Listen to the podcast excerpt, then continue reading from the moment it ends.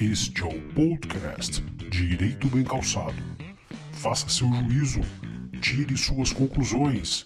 Sejam bem-vindos.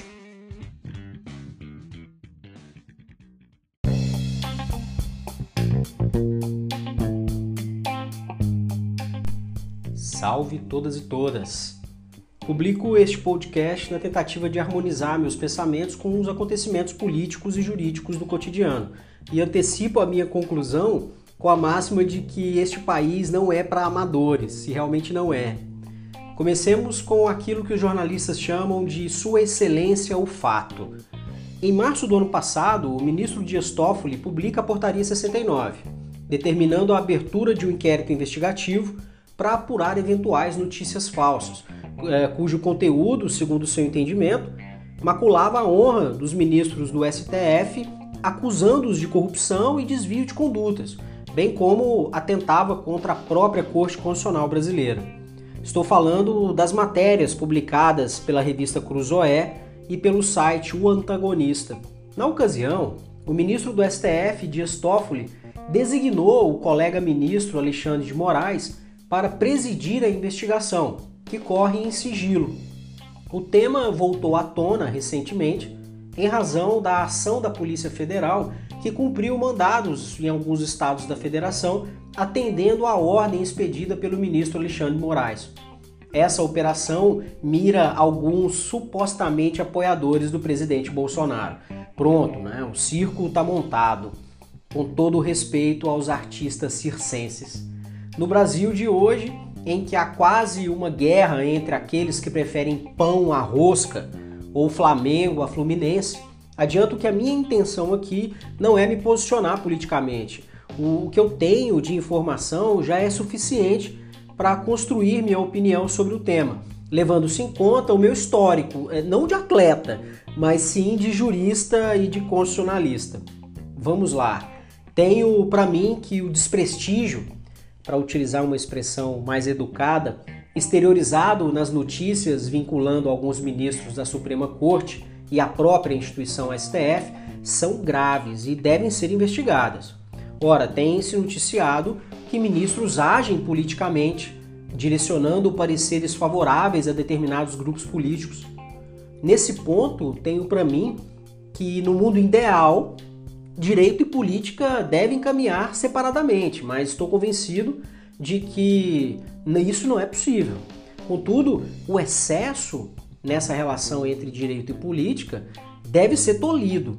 Para tanto, temos um sistema jurídico que deve ser respeitado, começando pela Constituição, que é o referencial normativo para todos os atos da vida pública. É, parece nobre e de fato é investigar atos que atentem contra o Poder Judiciário. Entretanto, o STF não tem observado toda essa estrutura normativa. A Constituição consagra o sistema acusatório lá no artigo 129, conferindo ao Ministério Público a função de instaurar procedimentos investigatórios. E no artigo 144, prestigia as polícias com a competência para apurar infrações penais, não reservando ao juiz de direito incluem-se aí os ministros do STF, tais atribuições. Toda essa estrutura está igualmente consolidada no Código de Processo Penal, inclusive alterado pelo pacote anticrime, a Lei 13.964 de 2019, que reforça a vedação do juiz inquisidor lá no artigo 3A.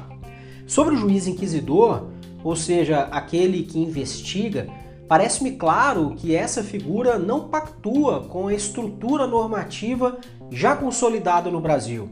Fere a autonomia funcional constitucionalmente prevista no artigo 96, na qual garante independência aos magistrados para julgarem com isenção as demandas colocadas à sua apreciação e com a devida isonomia entre as partes litigantes. O próprio STF, ao analisar a estranha personagem do juiz que investiga, julgou inconstitucional o artigo 3 da Lei do Crime Organizado, a Lei 9034 de 95, na ADI 1570, ou seja, a mesma corte que ora extirpou do ordenamento jurídico o juiz inquisidor, hoje instaura inquérito investigativo. Essa incoerência, novamente utilizando uma expressão mais elegante quanto ao STF instaurar inquérito, foi alertada pela Procuradora-Geral da República à época dos fatos Raquel Dodge, que impediu o arquivamento do inquérito por ferir o princípio do juiz natural. Princípio esse que falo no meu livro, lá na página 272, responsável por assegurar a imparcialidade e o livre convencimento do juízo. Fez bem a chefe do Ministério Público ao se posicionar, afinal de contas, a instituição em que ela representa possui a competência para iniciar a investigação. Claro que o ministro Toffoli fundamentou seu ato. Ele se valeu do artigo 43 do Regimento Interno do STF, que assim dispõe: ocorrendo infração à lei penal na sede ou dependência do tribunal, o presidente instaurará inquérito.